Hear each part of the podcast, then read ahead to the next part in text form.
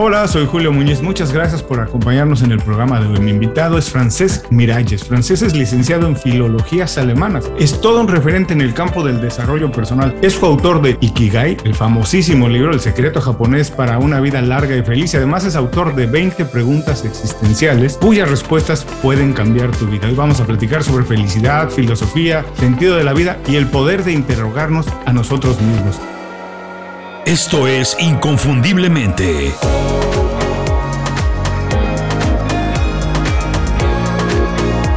Sé extraordinario en lo que haces. Francés, muchas gracias por hacer tiempo para platicar con nosotros. Bienvenido inconfundiblemente. Me gustaría empezar preguntándote cómo o por qué decidiste estudiar filología.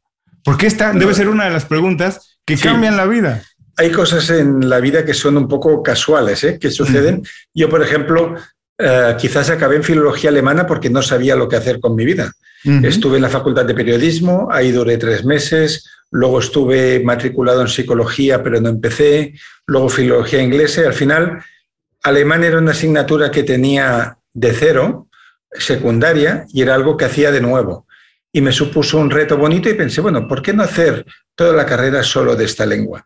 Y además era una carrera que solo hacían 15 personas, 17, y, fue como un poco por descarte, ¿no? De muchas cosas que no me gustaban, acabé allí. Ahora dime una cosa, es, fue como dices, un poco accidental, pero no hubo nada en tu casa, tus papás se dedicaban a algo que tú sientes que te influyó algo o fue completamente mi, mi, padre era políglota, no tenía estudios universitarios, pero había aprendido tres idiomas por su cuenta. Aprendió inglés, francés, italiano con manuales, con casetes de la época, con cursos de aquellos de autoaprendizaje. Y tenía muchos libros en casa y me llevaba a menudo a ver películas en versión original y de arte y ensayo y todo esto. Y quizás esto pudo influirme por ya una afición a viajar por las culturas diferentes, aprender. Y eso pudo influir, pero la realidad es que una vez licenciado en filologías alemanas, Sí que trabajé unos años de profesor y luego de traductor, pero luego nunca más lo he usado. Llevo 20 años sin hablar el alemán.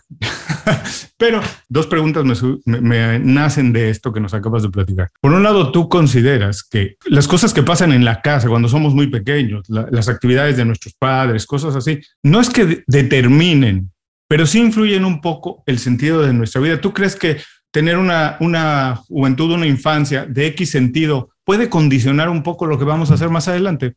Totalmente. Hoy tenía una conversación con un padre que estaba preocupado por la educación de sus hijos, de si les tenía que inculcar esto o si les tenía que inculcar lo otro o poner límites en no sé qué. Yo dije, olvídate de todo esto. Tu hijo aprenderá de lo que vea que tú haces.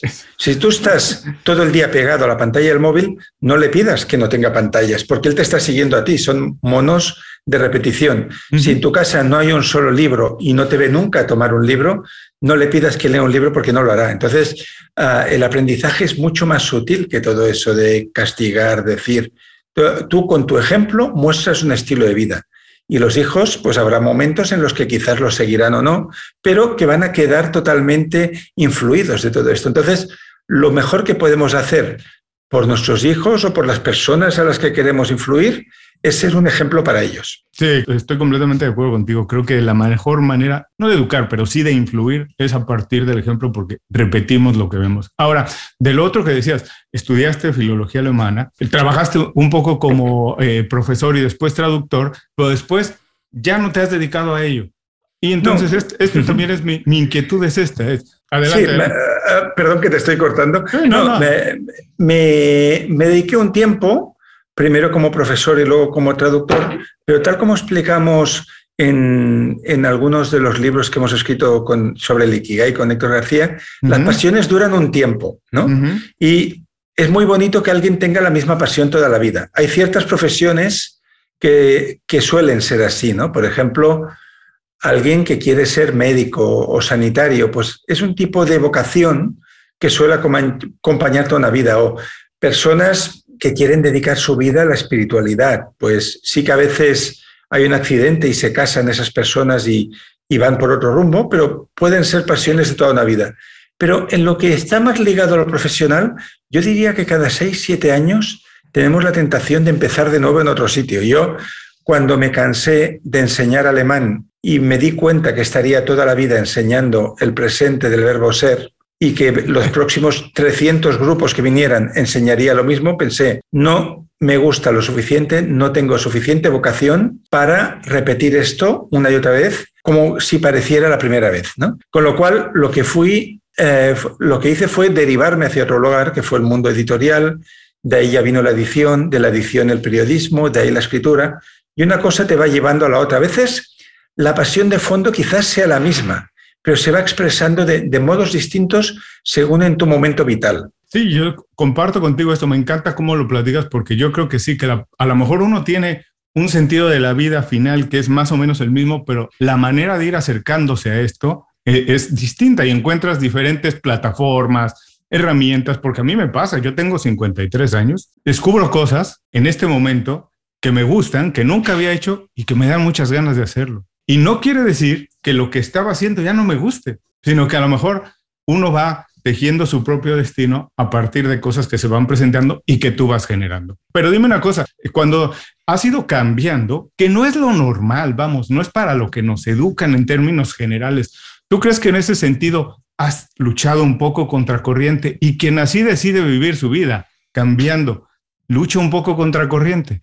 Sí, a ver, y la transición siempre es dolorosa, o sea, no es fácil salir del lugar donde estás y que tienes una comodidad, un ambiente, un dinero, una seguridad X, que cada cual tiene la suya, de repente uh, derribas todo eso y te vas a otro sitio. Pero es que el dinero no llegará enseguida, la seguridad no llegará enseguida, los amigos no llegarán enseguida, sino que hay una travesía del desierto que tú de repente has dejado aquello que era tu vida y te vas hacia otro lugar. Es lo mismo que cuando hay una ruptura de pareja, mm, no conviene mm, al día siguiente eh, pensar que te has enamorado de nuevo, sino que hay que pasar un tiempo de soledad en la que uno descubre lo que falló, lo que quiere, cómo va a plantear su vida. Y con los trabajos y las pasiones es lo mismo. Una vez cierras una etapa, lo normal es que te encuentres un poco confundido, haciendo muchos experimentos, prueba y error, podría ser esto, podría ser lo otro, y ya cuando llevas un tiempo en un camino que crees que puede ser el tuyo, los signos, las señales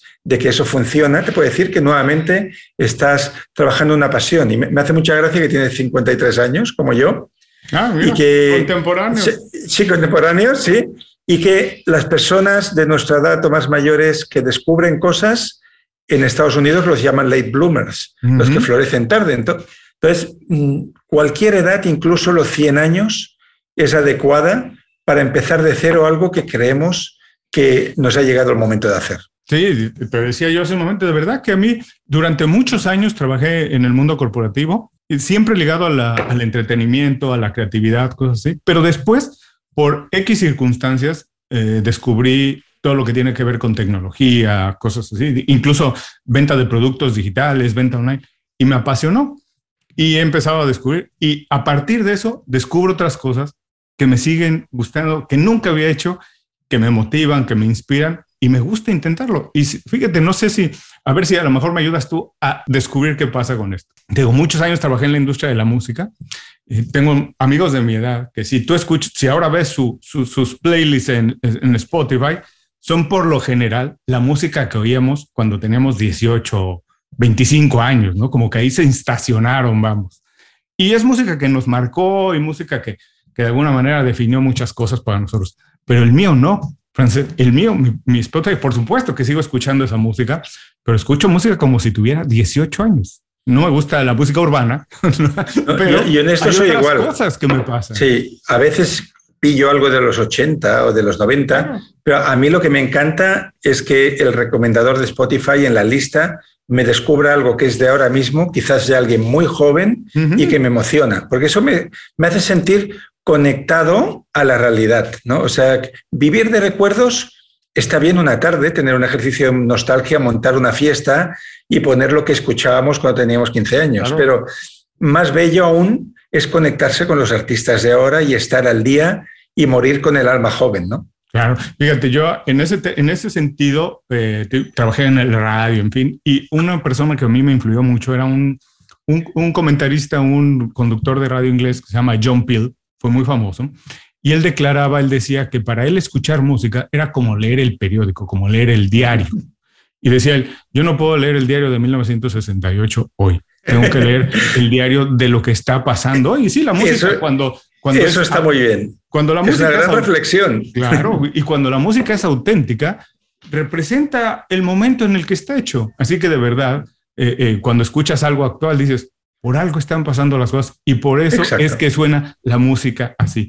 Escucharlo de antes siempre es agradable, esa sensación de nostalgia, pero sí no podemos vivir en el pasado. Deberíamos de atrevernos siempre a cambiar un Si vives en el pasado, no sé si, si en México se usa esta expresión, te conviertes en un carroza, en alguien que vive fuera, totalmente fuera de su tiempo y que es inactivo, ¿no? Eh, que tu única capacidad es rememorar, evocar, pero no crear. Y yo creo que para ser creativo has de saber qué está pasando aquí. A veces en los cursos que hacemos de escritura, que ahora hace mucho tiempo que no damos ninguno, vienen personas jóvenes que les preguntas y no saben nada de nada de lo que está pasando ahora mismo.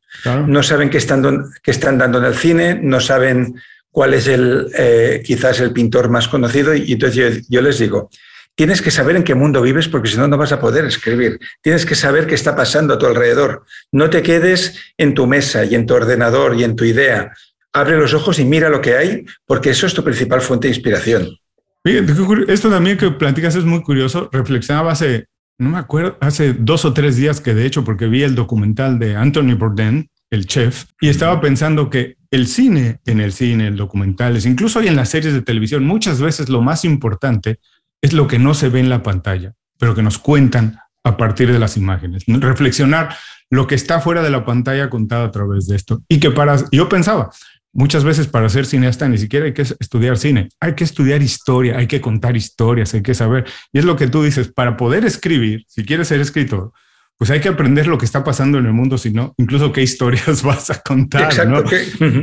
¿Qué historias nos vas a poder contar? Ahora, solamente quiero regresar a esta idea de cuando intentas algo distinto, cuando cambias constantemente de, un poco de dirección, aunque vas en el mismo sentido, ah, te preguntaba si consideras que e, en ese sentido ha sido siempre luchar contra corriente y esto, y si nos puedes decir, si puedes profundizar esta idea para las personas que muchas veces no se atreven, que sienten una inquietud, pero que deberían, que a lo mejor deberían, necesitan un empujón para intentar algo distinto. Bueno, eh, yo creo que es muy difícil que alguien cambie cuando no siente una necesidad absoluta de hacerlo.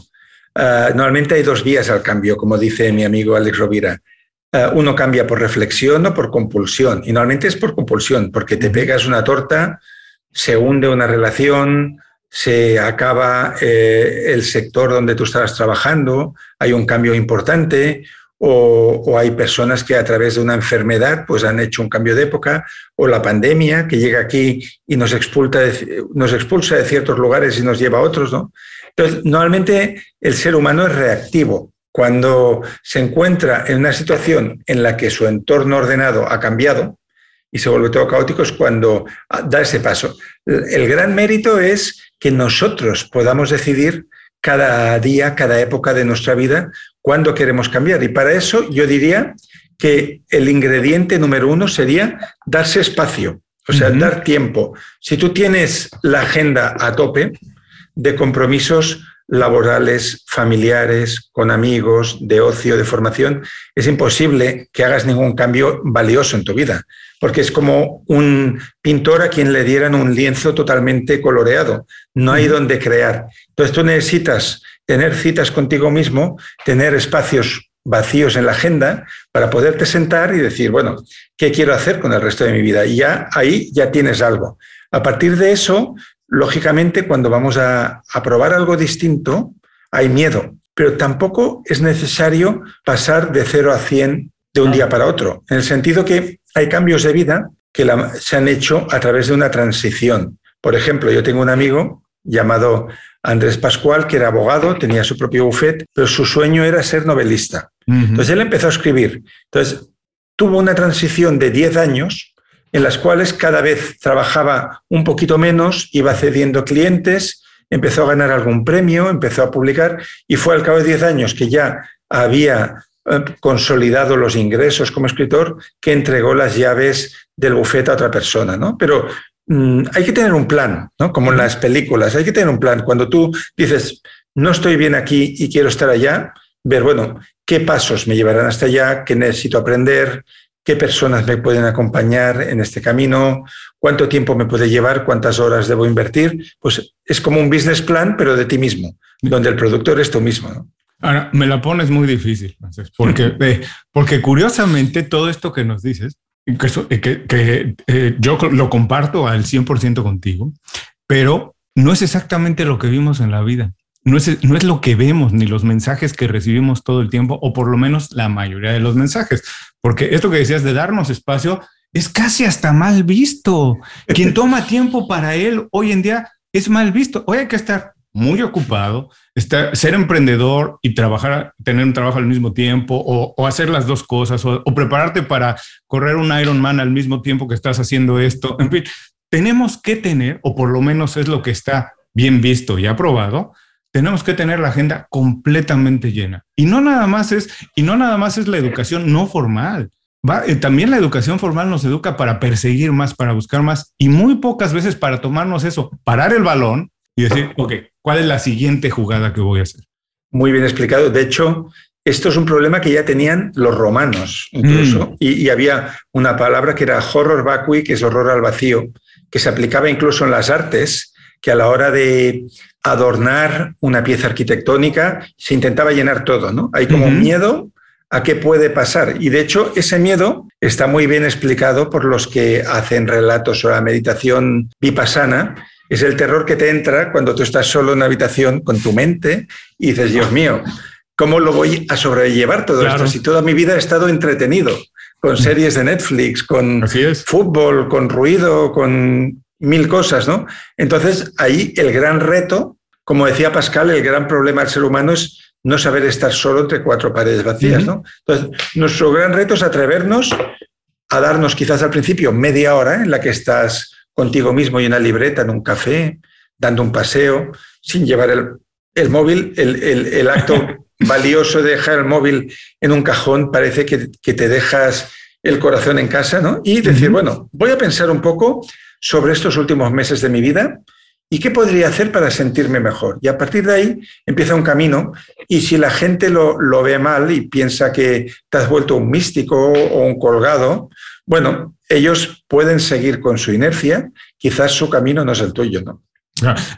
vamos a ir un poquito más adelante a, tu libro nuevo, las 20 preguntas existenciales, porque tengo muchas preguntas de eso, es muy importante, pero quiero regresar a este punto que me decías, que este mismo problema lo tenían los romanos. Y yo siempre tengo esta percepción, a mí sí me gusta observar el mundo, estudié sociología, entonces de repente tengo esa deformación de sentarme incluso en un centro comercial a ver pasar gente y empiezas a ver cosas. Pero esta sensación de que hoy la mayoría del mundo se siente un mundo muy moderno y creemos que vivimos una modernidad apabullante y que vivimos eh, eh, el, el desarrollo que más avanzado, como nunca había vivido ninguna otra civilización.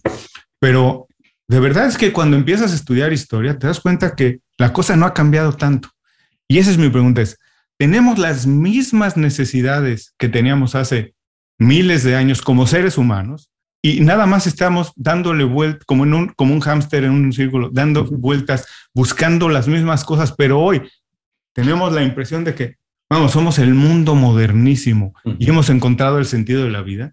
Bueno, de hecho, quizás tenemos las mismas tenemos necesidades aparentemente distintas, pero las preguntas esenciales del ser humano son siempre las mismas, porque van con el pack, las llevamos en el disco duro, ¿no? El ser humano tiene miedo a la muerte, tiene miedo a cómo envejecerá, quiere conocer el amor, quiere conocer la amistad, quiere desarrollar su talento y este es el motivo por el cual cuando leemos Platón o leemos la Odisea o frases de Buda, nos parece tan actual, parece que están hablando de ahora. Porque de hecho, en, en evolución, 3.000 años son nada, es un suspiro.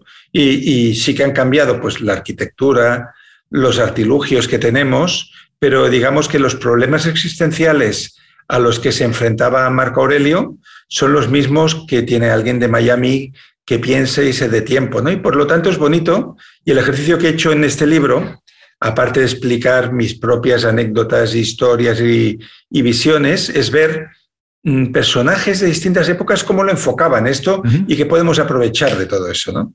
Eso me encanta. Ahora, nada más para terminar con esta idea de los 3.000 años de evolución es nada. Quiero profundizar en esto porque curiosamente hemos vivido dos años de pandemia. No han sido los peores años en la historia de la humanidad, probablemente sí para nosotros, en nuestra historia que abarca 80 años. 100 años, pero en la historia de la humanidad no son los peores años. Pero curiosamente, se habla también mucho de que esto va a transformar absolutamente todo. Y cuando dices, vamos a ver, si lo vemos en desde lejos, tomamos un poco de distancia y vemos la historia universal, dos años en la historia es absolutamente nada. Dos años son capaces de transformarnos como civilización. Yo creo que como civilización no, y tienes toda la razón, de aquí 10 años alguien buscará COVID y será un artículo de la Wikipedia y los problemas, y los problemas serán otros. Incluso, yo que sé, habrá fiestas nostálgicas que la gente irá con mascarilla para hacer el chiste. Y, veremos fotos de cómo se iba a, los lugares y cómo iba la gente por la calle, ¿no? Pues sí que es cierto que si le, si le pones un poco el foco del tiempo, pues todo es muy relativo. Y, los grandes terapeutas, ah, hubo uno que escribía mucho en el New York Times que se llamaba Richard Carlson decía, cada vez que tengas un problema, tú pregúntate si esto será importante de aquí a un año. Si de aquí a un año es importante, descártalo, ¿no? Entonces, yo, yo creo que el, el, gran problema del ser humano es que toma la parte por el todo. O sea, lo, lo que está pasando ahora nos parece absolutamente importante y desesperante y que no podemos salir de ahí y no nos damos cuenta que esto es una montaña rusa y esto es un accidente más y, y vendrán otros, ¿no? Y al final las personas que disfrutan más de la vida son las que pueden surfear estas olas y no les dan tanta importancia y siguen a lo suyo. Que esta es una conversación que he tenido yo con mucha gente a lo largo de la pandemia. Conozco personas, Julio, que llevan dos años encerrados en su casa y sin hacer nada, sin ir a un cine. Yo le he dicho, oye, yo les digo, como no sabemos el tiempo que va a durar esto, yo me he propuesto hacer la vida lo más normal posible. O sea, no voy a aplazar la vida a cuando los especialistas médicos digan que ya podemos retomarla y, yo tener cinco años más. ¿no? Entonces, bueno, aquí hay diferentes visiones, diferentes miedos ¿no? respecto a muchas cosas. Eso que dices también me, es un tema que a mí me gusta mucho, esta de tomar tú tus decisiones. Digo, evidentemente escuchas a los, a los, especialistas en un caso como la pandemia, ¿cierto? Pero uno eh, debe de tener, y tiene que ver con las preguntas que se hace uno para encontrar el sentido de la vida, uno tiene que aprender a tomar decisiones. Si no decides nunca nada, creo que es muy difícil ser encontrar esos momentos de felicidad si alguien está decidiendo por ti. Y es curioso porque hoy en día también vivimos el, el momento en el que se supone que la mayor, que la gente ha alcanzado el mayor nivel de educación. Hay más doctores y maestros, no solo licenciados, sino en todas las ramas. Hay muchísimos hoy en día, que hay tantos como que, que acaban muchos manejando Uber porque hay tantos que no hay ni siquiera trabajo para tantos, pero curiosamente la gente está muy preparada, pero es tan dependiente de cosas así. Es muy difícil que tome sus decisiones a pesar de estar tan preparada. Mi pregunta rápido es, en este sentido es, estar tan preparado en algo te limita, te impide ver otras cosas y te hace mucho más dependiente, que tiene que ver con lo que nos platicaste que estudiaste filología alemana, pero acabaste haciendo otras cosas. Sí, yo creo que estar preparado solo te sirve si tienes la libertad de actuar. Entonces, yo lo primero que recomendaría es dejar de mirar las noticias, porque la gente mira las noticias aquí en Europa, ¿no? Estamos muy cerca de Ucrania y es tal el miedo que da a que se desate aquí la Tercera Guerra Mundial que la gente aparca sus planes, ¿no? Luego eso quizás no sucede y, sucede otra cosa peor en otro sitio, ¿no? Entonces, si tú estás pendiente de las noticias que lanzan los medios, que eh, tienen la intención de asustar, para que las cosas estén donde estén y sigamos consumiendo de la misma manera y sigamos haciendo lo mismo, nunca tendrás la libertad mental de poder imaginar otras cosas. Entonces yo, yo diría, yo al menos es mi, mi receta, yo veo noticias igual 10 minutos al día, al empezar el día miro algo de qué ha pasado, luego corto ya totalmente, pongo mi música y hago mi propio programa mental y, no lo hago depender de qué está pasando en el mundo, porque si, si hago depender de eso, es que no voy a hacer nada. Entonces, o eres proactivo y decides tú cuál es el guion de tu día, o vas a, a, remolque de los acontecimientos. Y entonces yo diría que si estás muy preparado, lo que tienes que hacer es lanzarte al mundo a ver para qué sirve todo eso que has aprendido y si puedes aprender cosas nuevas y ser aventuroso, ¿no? Mm, atreverte a conocer otras personas con otros talentos, asociarte viajar, conocer otras personas, ir a ambientes distintos, leer un libro de un género, de un autor que nunca tomarías, porque si no, te vas a quedar en una cápsula de realidad muy pequeña. De hecho, mira, yo se lo digo, yo lo digo un poco de broma y en serio, Francés. Yo les digo a mis amigos que cuando dejé de ver noticias, incluso bajé de peso. No me extraña. Es que, es que si tú ves las noticias, el estrés lo único que te hace es llevarte algo. En ese momento, lo único que quieres es llevarte algo a la boca para olvidarte de lo que estás viendo en el televisor. Porque te entra ansiedad. Cuando estás viendo noticias muy negativas, la ansiedad se puede, digamos, compensar de diferentes maneras. Hay quien le da por fumar, hay quien le da por abrir la nevera muchas veces, que es un acto reflejo que no nos damos cuenta, o por paralizar sus decisiones. ¿no? Por lo tanto, igual que hoy en día estamos muy atentos a lo que comemos y cada vez hay más cadenas de comida sana, integral y tal, hemos de vigilar muy bien qué alimento le damos a nuestra mente, porque según lo que entra, eso genera un determinado clima mental que nos ayuda o nos imposibilita para lo que queremos hacer. Visita inconfundiblemente.com. Todo lo que necesitas para destacar en lo que haces en un solo lugar. Gracias por seguir con nosotros. Estoy platicando con Francés Miralles. Francés, ha sido una primera parte de la entrevista muy entretenida, además de esas que hay que escuchar muchas veces, eh, porque seguramente hay muchos detalles. Y ahora sí lo que quiero es ir un poco más a 20 preguntas existenciales cuyas respuestas pueden cambiar tu vida. Lo primero, en este sentido que quiero preguntarte es, ¿el secreto de encontrar el sentido de la vida pasa por encontrar las respuestas o por encontrar las preguntas adecuadas? Yo creo que lo has descrito muy bien. Yo creo que si encuentras las preguntas adecuadas, vas a avanzar y que el sentido de la vida no es algo que se obtiene una vez y lo tienes ya para siempre. Lo puedes tener y lo puedes perder, ¿no? El sentido de tu vida Mm, cuando tienes niños pequeños puede ser ser padre y luego estos niños son más mayores y el sentido lo has de encontrar en otra cosa, o cambias de profesión, o aquello que te apasionaba de repente te cansa. Entonces el sentido de la vida es algo que se mueve como el, como el horizonte mientras vas caminando. Y es una manera de viajar por el mundo, no es intentar poner el propósito, el propósito que tengas en este momento de tu vida, delante. Y si no sabes cuál es tu propósito, pues como decía Víctor Frankel, tu propósito ha de ser intentar descubrirlo, que es otro propósito. ¿no? Entonces, yo diría que es una mentalidad de explorador, ¿no? de, de que todo es provisional y de que el sentido de la vida lo vamos ganando día a día con nuestras investigaciones, con nuestros experimentos y con las relaciones que establecemos con los demás también. Ahora, la educación que hemos tenido hasta ahora estaba diseñada más o menos para cumplir una función que ya no es tan necesaria en el mundo de hoy, ¿no? Era para preparar gente para trabajar de alguna manera y el trabajo ha cambiado muchísimo, así que muchas veces nos podemos sentir como un poco perdidos y creo que también la mayoría de personas no está, no se les ha ni siquiera dado unas pequeñas herramientas para siquiera preguntarse cómo encontrar el sentido de la vida. ¿Qué le podemos decir a las personas que nos están escuchando? ¿Por dónde empezar? Eh, eh, gente que trabaja de 9 a 5, de lunes a viernes, espera el viernes para tomar cerveza, pero ¿por dónde empezar para encontrar un sentido de su vida? Es decir, es más grande que esto que estoy haciendo hoy. Sí, que es lógico esto empezar a pensarlo mientras trabajas de 9 a 5 o lo que tú tengas como rutina, ¿no? Yo diría que para encontrar el sentido de la vida mm, puedes hacerte varias preguntas. Una de ellas sería, si ahora como en la película No mires arriba, ¿no? Don't Look Up, viniera un, meteorito uh, y fuera a destruir la Tierra y, y, me quedaran X meses de vida, ¿a qué lo dedicaría? Y en esa respuesta quizás haya algo que realmente tiene mucho valor para mí mismo, ¿no?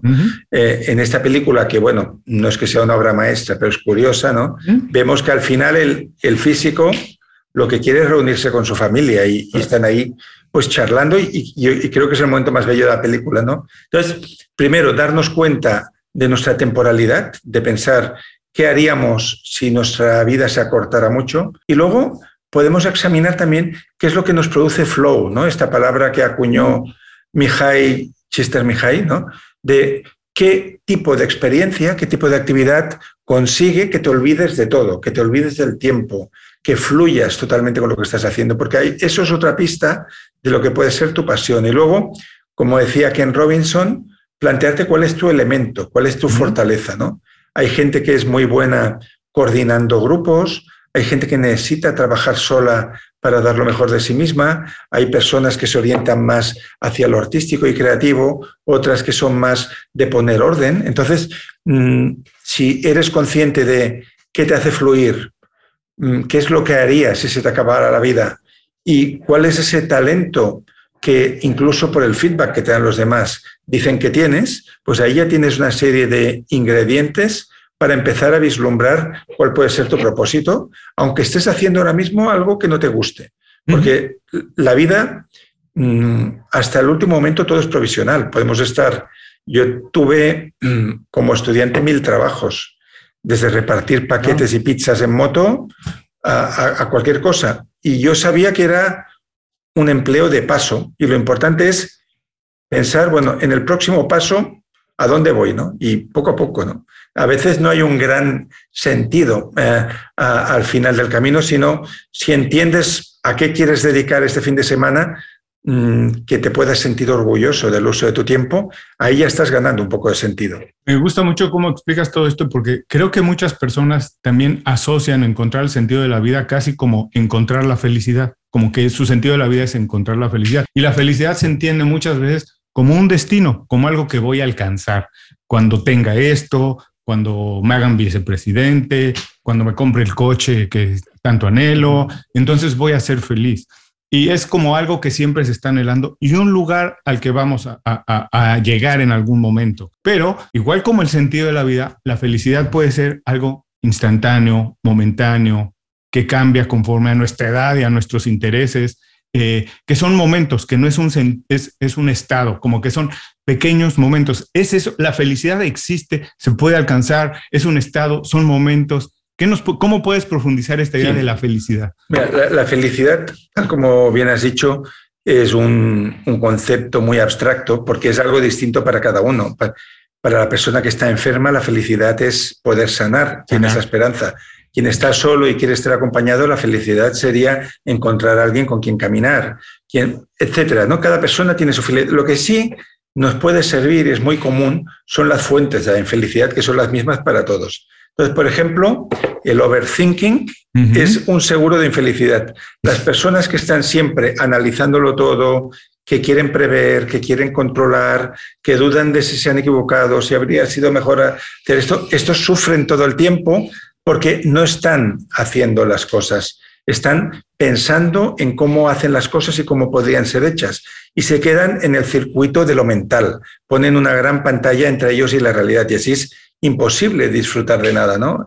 Eso sería como si vamos a un espectáculo deportivo y en lugar de seguir la pelota o lo que haya, me pongo a contar los espectadores que hay en las sillas, ¿no? Pues no estoy en contacto con el espectáculo. Hay mucha gente que no sabe disfrutar de la vida porque intenta uh, diseccionarla, intenta controlarla, intenta modificarla y no se dan cuenta que la vía directa a la felicidad es el no pensamiento. Eso es lo que aprendes cuando sabes algo de meditación. En el momento en que tú no piensas y no juzgas, es cuando te puede venir un estallido de risa, una fiesta con gente, que te sientes en paz en el campo, mirando el mar, en un pájaro, cuando desconectas la máquina de, hacer juicios. ¿no? Por lo tanto, mm, si alguien se siente infeliz y quiere buscar un camino, ese, esa felicidad no le vendrá por algo que, consiga o por algo que alcance o por una meta.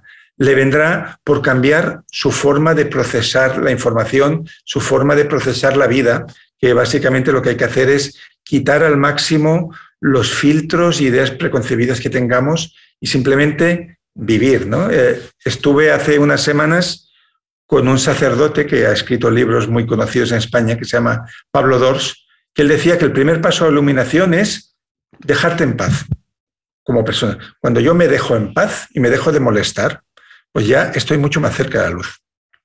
Ahora, como existe la felicidad, también existe el sufrimiento, es inevitable. O hay personas que, por ejemplo, estas personas que se presentan, que nos presentan como súper exitosos, que todo el tiempo vemos que están pasándolo muy bien. De acuerdo a la definición que alguien decidió que es pasarlo muy bien, no, pero es, ¿se puede llegar a un estado o es inevitable sufrir? Sí, bueno, eso quizás quien mejor lo definió fue Buda, que él diferenciaba dolor de sufrimiento, ¿no? Su, su famosa frase, que decía, dolor tenemos todos, Sufrimiento tienen algunos, ¿no? Porque el sufrimiento es la, interpretación del dolor. Y todos hemos conocido personas capaces de soportar dolores tremendos y seguir con una actitud mm, de niño, incluso en la vida, y personas que se hunden ante la primera dificultad, ¿no? Entonces, ciertamente el dolor es inevitable porque en la vida nos van a pasar muchas cosas que nos gustan, muchas que no nos gustan, personas que queremos como nuestros padres van a morir y nos vamos a sentir mal, proyectos que se empiezan van a caer, pero luego son otros. Entonces, depende de lo amplia que sea tu mirada, ¿no? Si, si tú te quedas anclado en el victimismo y decir, pobre de mí, que me pasa esto, pobre de mí, de otro, que injusto es el mundo, que injusto es la vida, que triste es todo, ya hay un storytelling ahí que te sitúa como ser melancólico, ¿no? Pero si tú entiendes que todo eso forma parte de la vida, y, del aprendizaje y que aprendes más de las cosas malas y duras que, que de las cosas fáciles y placenteras, pues entonces tienes una mirada más amplia y la tristeza te va a durar mucho menos, el dolor durará mucho menos y por lo tanto vas a estar más ocupado en la vida en sí.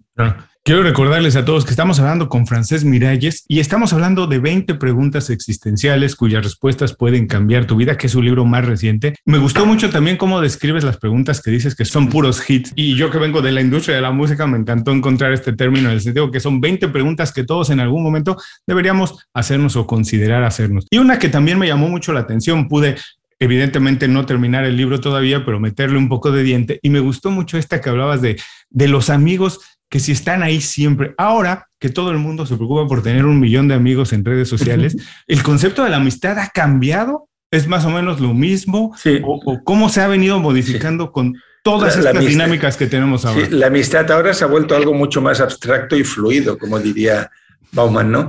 Porque mucha gente piensa que tener amigos es tener likes, tener seguidores, tener feedback, ¿no? Y se está confundiendo lo que sería el éxito o la notoriedad en redes, que normalmente se orienta a la venta de algo, no es algo que se oriente a pasarlo bien, sino que suele tener un sentido de marketing, que no deberíamos confundirlo con lo que es la amistad real, ¿no? Y también es cierto que la pandemia no ha ayudado en nada porque hemos tenido que hacer fiestas en las cuales veías una persona con la copa de vino en una pantalla. Esas son las fiestas más aburridas que hay, ¿no? Porque el ser humano lo que necesita es el abrazo, la improvisación, caminar juntos hacia algún lugar, ¿no? Entonces, sí que es cierto que tenemos más amigos virtuales que nunca, pero cada vez es más difícil tener amigos reales. Y esto, uh, Julio, me estuve rescatando una película que seguro que tú has visto, basado en un relato de Stephen King que se llama Stand By Me,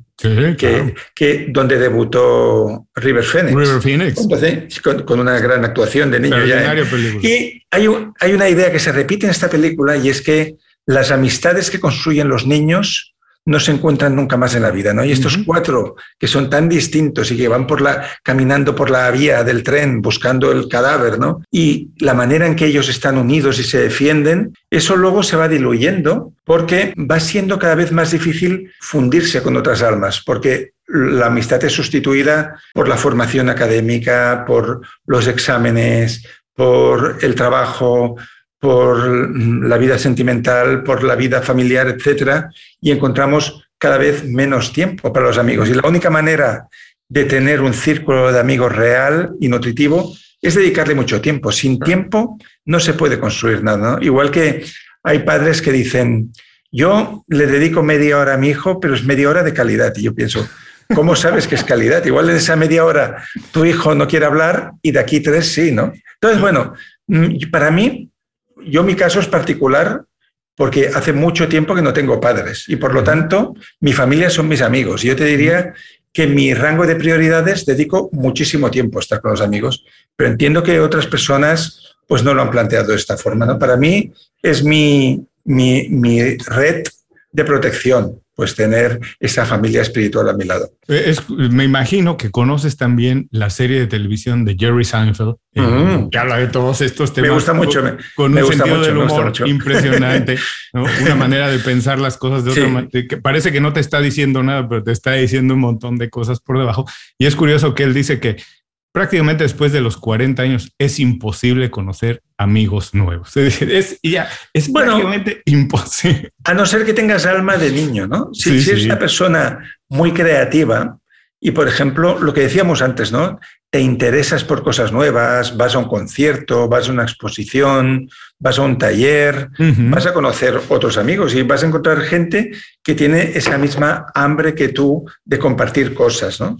Porque esto es algo que decía también Ken Robinson, ¿no? Que la única manera de desarrollar tu elemento es juntarte con personas que tengan ese mismo elemento. Por lo tanto, si tú tienes una nueva pasión en tu vida, vas a tener que buscar esa tribu y unirte a ellos o que se unan a ti, porque juntos es como podemos desarrollar muchos de esos talentos. Eh, en, todo esto que estamos hablando me surge ahora una pregunta que muchas de estas cosas que estamos hablando, que nos has expuesto, eh, tienen que ver, yo lo, yo lo veo así, un poco con el sentido común. Son cosas que incluso desde las abuelas, algo nos decían de cómo comportarnos, en fin.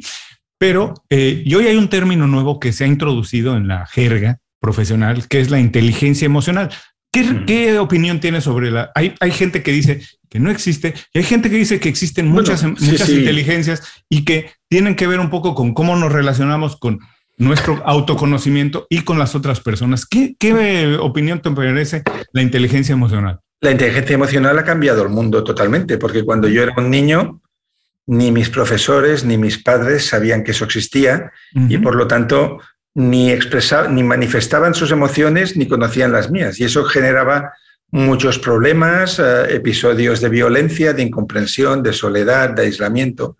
A partir de que el concepto de inteligencia emocional, que Goleman lo populariza, pero existía ya un poco antes, entra en las escuelas, entra en las empresas, entra en el imaginario colectivo, nos damos cuenta de que eso es muy importante para que una persona se realice y, eso lo vemos en la realidad, ¿no?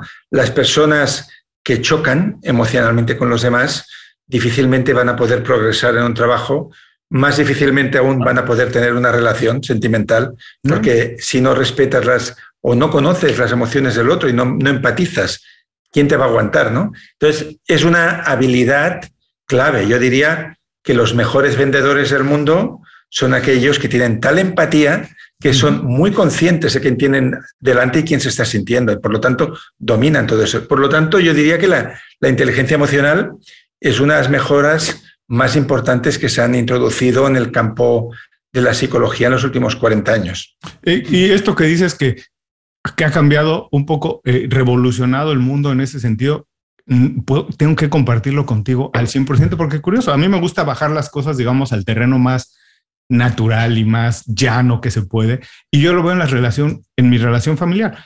Mis padres tampoco ya no viven. Mi padre no puedo decir, mi padre nos quería muchísimo, pero no sabía cómo manifestarlo. Y yo creo que quería darnos de más, porque a lo mejor él pasó una infancia difícil y quería darnos de más, pero nunca tuvo esta sensación de cómo acercarme a los hijos. No, nunca tuve una mala experiencia, pero eso después del tiempo lo veo a la distancia y digo, no sabía cómo acercarse a nosotros, no sabía cómo manifestarnos lo que él realmente quería para nosotros. Y es nada más esta sensación de, esta idea de ponerte en los zapatos del otro, de que está esperando que le diga cómo se lo puedo decir para que lo escuche mejor, cómo puedo acercarme y hacer que lo que yo quiero que entienda, lo entienda. Sí, eso es muy interesante lo dices, porque yo diría que las generaciones jóvenes quizás esto lo han superado, a especialmente a los hombres de la generación de nuestros padres, no les enseñaron a expresar sentimientos, les enseñaron a cumplir con sus trabajos, a ser respetables, a tener una vida ordenada, a cuidar de su casa, a cuidar de su familia, quizás a cuidar de su cuerpo, pero nadie les explicó que cuando estaban tristes podían explicarlo, que cuando les inundaba el amor por sus hijos podían decirlo, porque incluso se veía como vulnerabilidad, ¿no? Como algo negativo. Yo creo que eso ha cambiado y que en la medida en que conocemos cómo comunicarnos, que es la famosa asertividad hoy en día o, lo que se llama comunicación no violenta, ¿no? Maneras agradables de decirle al otro cómo te estás sintiendo, pues nos resulta mucho más fácil mm, no solo relacionarnos con los demás, sino solucionar problemas, yo, por ejemplo, me acuerdo de niño que quedé muy impactado porque mis abuelos que tuvieron una discusión y estuvieron dos años sin hablarse, pero vivían en la misma casa, no se divorciaron. Y mm, eh, luego volvieron otra vez a, la comunicación, pero durante esos dos años no encontraron la manera de cruzar el puente, ¿no? O sea, fíjate hasta qué punto se podía llevar. Claro. Claro. Bueno, no quiero, no voy a robarte muchísimo más tiempo porque sé que estás con una agenda apretada haciendo más entrevistas. Lo que me gustaría es a lo mejor hacernos el compromiso de un día regresar a hacer otra plática. Por supuesto, Julio, será un placer. Pero no quiero dejarte, has mencionado por ahí a varios autores ya, desde Goldman, eh, eh, muchos más, eh, Ken Robinson, en fin, pero me gustaría saber si puedes recomendarnos, ya sea libros, autores, lo que quieras recomendarnos que estás leyendo, que has leído últimamente, que te ha sorprendido y que la gente pueda utilizarlo como fuente, ya sea de inspiración o de información.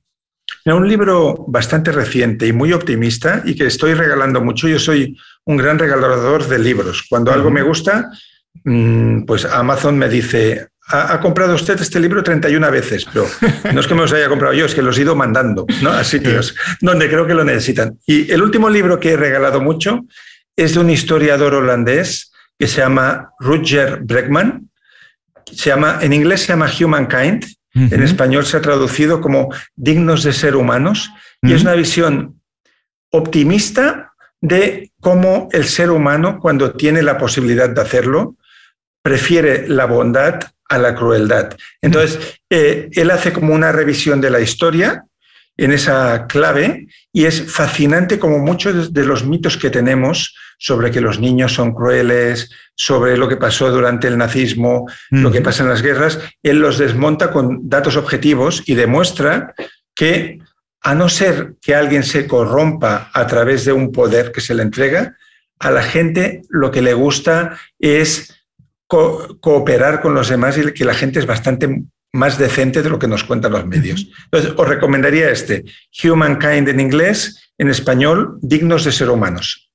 Si están haciendo algo más en este momento, están manejando, están haciendo ejercicio y no pueden tomar nota, no se preocupen, regresen un poco más tarde a las notas del programa y dejaremos el enlace directo a la recomendación de Francés. Francés, ya nos has escuchado durante algún tiempo, las personas han visto este video, pero si tienes oportunidad de que se queden con una idea, que digan, wow, les escuché, dijeron cosas muy buenas, pero me llevo esto de esta conversación, ¿con qué te gustaría que se queden? Yo creo que cada persona se llevará algo distinto según su momento vital, ¿no? Pero ya que hemos hablado de las preguntas, mm, yo creo que lo más importante que hemos dicho para que todo lo otro pueda surgir es que necesitamos tiempo para nosotros mismos, igual que se lo damos a nuestros jefes, a nuestros clientes, a nuestros compromisos sociales. Cada persona tiene necesidad de tomarse un té o un café consigo mismo y cada X tiempo, cada semana, media hora a la semana, una hora a la semana, cada 15 días, hacer un poco de autoanálisis, de reset y decir, bueno, ¿dónde estoy? ¿Dónde quiero estar? ¿Voy bien? ¿Qué puedo hacer ¿no? para ilusionarme un poco más? Que nos demos tiempo, que nos demos espacio surgirán las preguntas, surgirán las respuestas y podremos conducir mucho mejor nuestra vida. Muy buenísimo, qué buen consejo, Francés. Muchísimas gracias de verdad por dedicarnos tiempo, compartir tus ideas, tus puntos de vista, tus consejos, experiencias. Antes, ojalá que la próxima vez sea en persona, que nos podamos tomar unas cañas. Bueno, voy a estar, voy a estar en, ah, no, tú estás en Miami, voy a estar en DF. ya no lo llaman DF, Ciudad de México. Ahora voy se llama CDMX, pero para mí siempre será DF. Y a mí me sale el DF aún, ¿eh? Claro. Bueno, pero espero que, si bien de regreso a, Barcelona pasas por Miami, no me dejes de avisar. O espero que nos veamos en Barcelona la, la próxima vez sea tomando unas cañas para hacernos algunas preguntas, tomarnos tiempo sin trabajar, nada más de platicar de la vida. Aquí estás invitado, Julio, y si paso por Miami, te daré un toque también. Pero antes, antes de irnos, dinos, ¿dónde podemos saber más de tu trabajo? ¿Dónde sabemos que estás pues compartiendo, publicando? ¿Dónde? ¿A dónde nos mandas? Pueden ir a, mi web misma, francesmiralles.com, y si van al blog, cada lunes, que a veces no lo hago el lunes y acaba siendo el jueves, voy publicando como un artículo sobre el descubrimiento de esa semana, que a veces es una película, a veces es un libro, como el que hemos hablado hoy, a veces es una reflexión. Entonces, si van a francesmias.com y, y van a la sección del blog, irán viendo semana a semana qué es lo que estoy descubriendo y qué es lo que quiero compartir. Bueno, y a todos les recuerdo, con esto terminamos la charla, pero aquí no termina. Si quieren saber más de francés, vayan a su web. En las notas de este programa dejaremos el enlace directo. Ahí también van a encontrar sus sus consejos y todo lo que quieren saber sobre su trabajo. Muchas gracias por escuchar el programa. Si algo te pareció interesante, visita inconfundiblemente.com. Tenemos un blog, un canal de YouTube y un boletín donde recomendamos libros, documentales y herramientas para ayudarte a destacar en lo que haces. Se llama Las 5 Razones y llega todos los viernes. Por último, si quieres mejorar tu marca personal de manera fácil e inmediata, recomiéndanos con tus amigos y comparte este programa, porque cuando compartes contenido con valor, dejas una buena impresión.